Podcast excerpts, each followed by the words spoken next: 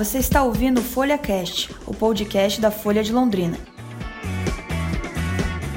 Tribunal de Justiça contrata nova empresa para terminar o Fórum Criminal de Londrina. Câmara Municipal aprova a lei para regularizar templos religiosos com problemas no alvará de construção. Com vídeo monitoramento em obras públicas, governo Ratinho tenta evitar nova operação Quadro Negro. O Paraná teve mais 13 mortes confirmadas por dengue. Confira o que abre e fecha durante o carnaval em Londrina. E a Folia tem vez no nosso podcast semanal com a animada programação dos bloquinhos e festas de carnaval da cidade.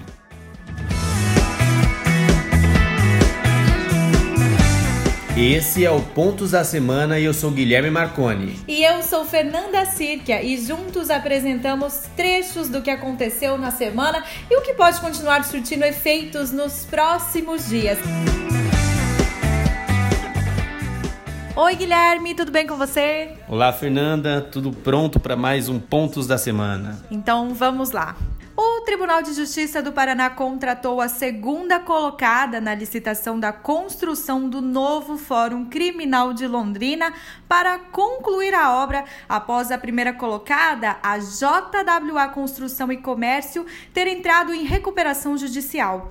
A obra do fórum começou em maio do ano passado e tinha previsão de entrega em 20 meses. A segunda colocada na licitação é a Salver Construtora e Incorporadora. Ela deve receber 48 milhões de reais para terminar a obra, que deve ser retomada em 2 de março. E a previsão de conclusão também é de 20 meses.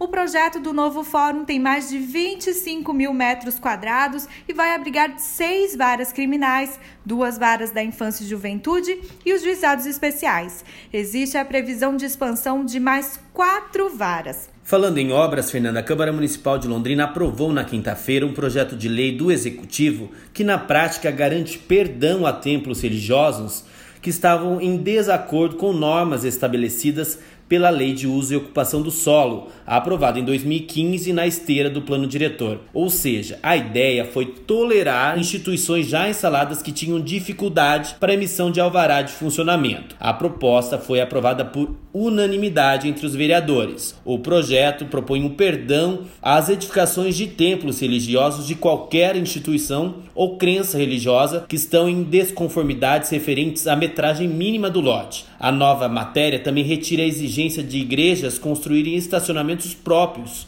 Também anistia aquelas com falta de área permeável e também de recuo mínimo no terreno.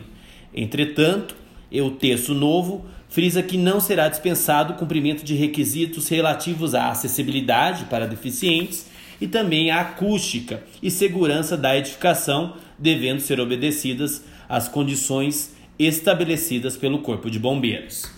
E falando ainda de política, um dos projetos integrantes do primeiro pacotaço de 2020, enviado pelo governador Ratinho Júnior à Assembleia Legislativa do Paraná, é o 64/2020, que assegura o vídeo monitoramento de obras com recursos do Estado. O objetivo da iniciativa é acompanhar e fiscalizar o andamento das reformas e construções evitando prejuízos aos cofres públicos, como os revelados pela Operação Quadro Negro, que chegou até em resultar na prisão do ex-governador Beto Richa. Conforme o PL, né, o projeto de lei, qualquer pessoa com acesso à internet poderá verificar em tempo real a execução das obras. Guilherme. É isso que a gente espera. Em Londrina são várias obras em atraso e a gente está sempre noticiando esse assunto no nosso podcast semanal. E toda semana não podemos deixar de destacar os números da dengue, que só aumentam a cada boletim oficial da Secretaria de Saúde. O Paraná teve mais 13 mortes confirmadas por dengue, de acordo com o boletim da CESA, Secretaria de Estado de Saúde, divulgado na terça-feira. Desde agosto do ano passado, quando iniciou o atual ciclo epidemiológico contabilizado pela pasta, já são 23 mortes. E mais uma consequência deste surto foi noticiada nesta sexta-feira pela Folha. A 17ª Regional de Saúde optou em suspender temporariamente as cirurgias eletivas que estavam agendadas nos Hospital Zona Norte por causa do grave quadro de dengue em Londrina. No Hospital Zona Sul, as intervenções eletivas também foram reduzidas em 30%. Cerca de 2 mil pessoas com sintomas da dengue têm procurado serviços de saúde em Londrina por semana.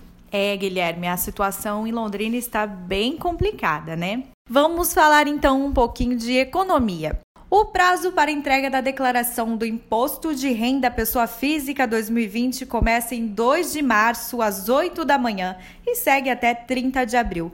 O programa gerador de declaração, assim como todas as informações sobre o IRPF, já estão disponíveis no site da Receita Federal. Os valores da tabela do imposto de renda continuam os mesmos, ou seja, os valores das deduções e dos limites para quem é obrigado a declarar não mudaram este ano. Está obrigado a declarar quem recebeu rendimentos tributáveis superiores a R$ 28.559,70 no ano calendário. As outras informações sobre o assunto você confere lá no nosso site. E agora, Guilherme, vamos falar um pouquinho de Londrina Esporte Clube. É, o LEC confirmou mais dois reforços para o estadual no último dia de inscrição. De acordo com a reportagem publicada pelo repórter Lúcio Flávio Cruz, o volante Rafael Assis, que já treinava no clube desde a semana passada, finalmente teve sua documentação regularizada e foi confirmado como jogador do Alves Celeste. O volante veio por empréstimo do Braga de Portugal. Além de Rafael, o Tubarão registrou o atacante Mosquito, de 20 anos, que jogava no Sinop de Mato Grosso. Com as confirmações dos dois, o leque chega a 10 reforços na temporada. E neste sábado, o Tubarão enfrenta o Rio Branco no Estádio do Café. A partida começa às 7 horas da noite e é válida pela oitava rodada. O Leque é o quinto colocado no Paranaense com 13 pontos. Vale a torcida aí, né, Fernando? Vale a torcida, Guilherme. Vamos acompanhar aí as próximas informações sobre o Leque.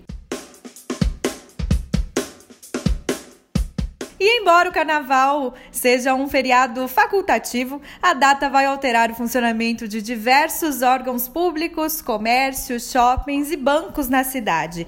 Neste sábado, o comércio de rua tem permissão para funcionar até às 18 horas. Já na segunda e terça-feira, as lojas estarão fechadas. O atendimento será retomado na quarta-feira de cinzas a partir do meio-dia. Os shoppings de Londrina permanecerão abertos durante os quatro dias de carnaval, com exceção do Royal Plaza, no centro da cidade. Já as unidades básicas de saúde vão fechar na terça e quarta-feira, com exceção de seis delas, que ficarão de plantão para receber casos relacionados à dengue, sejam casos suspeitos ou confirmados. As UBS são do Aquiles Stengel, Parigô, Casone, Alvorada, Vila Ricardo e Itapuã. Todas essas vão funcionar das 7 da manhã às 7 da noite. E as agências bancárias também não vão abrir na segunda e terça-feira de carnaval. O atendimento volta somente ao meio-dia da quarta-feira. Mais informações você confere lá na Folha de Londrina. Estamos em contagem regressiva para o carnaval e os foliões que ainda não se programaram vão contar com a ajudinha do Pontos da Semana da Folha. E muita programação de graça, né, Fer? É isso mesmo, Guilherme. O Bloquinho do Claque tem programação infantil e para toda a família neste sábado a partir das três da tarde no Zerão. Também no sabadão tem bloco da Elk no Anfiteatro do Zerão a partir das 6 horas. E no domingo, Guilherme, o que temos para fazer no domingão? É claro, Fernando, é no domingo a vez do esperado trio elétrico do bloco Bafo Quente, que tem concentração a partir das três da tarde no Zerão, seguindo ao aterro do Lago Igapó com muita música e diversão. Na segunda noite, dia 24, a partir das 10 horas, tem a festa Barbada com mais Bafo Quente, Samba da Padaria, Demônios da Lagoa e os DJs Ed Groove e Fábio Indígena. Convites no site TK ingressos a partir de 55 reais. Essas são apenas algumas dicas. Faça o seu roteiro e aproveite bem este carnaval. A nossa trilha sonora foi cedida pela banda londrinense Montauk. Obrigado, Fer. Até a próxima Pontos da Semana. Valeu, Gui. Valeu, pessoal. E até a próxima semana.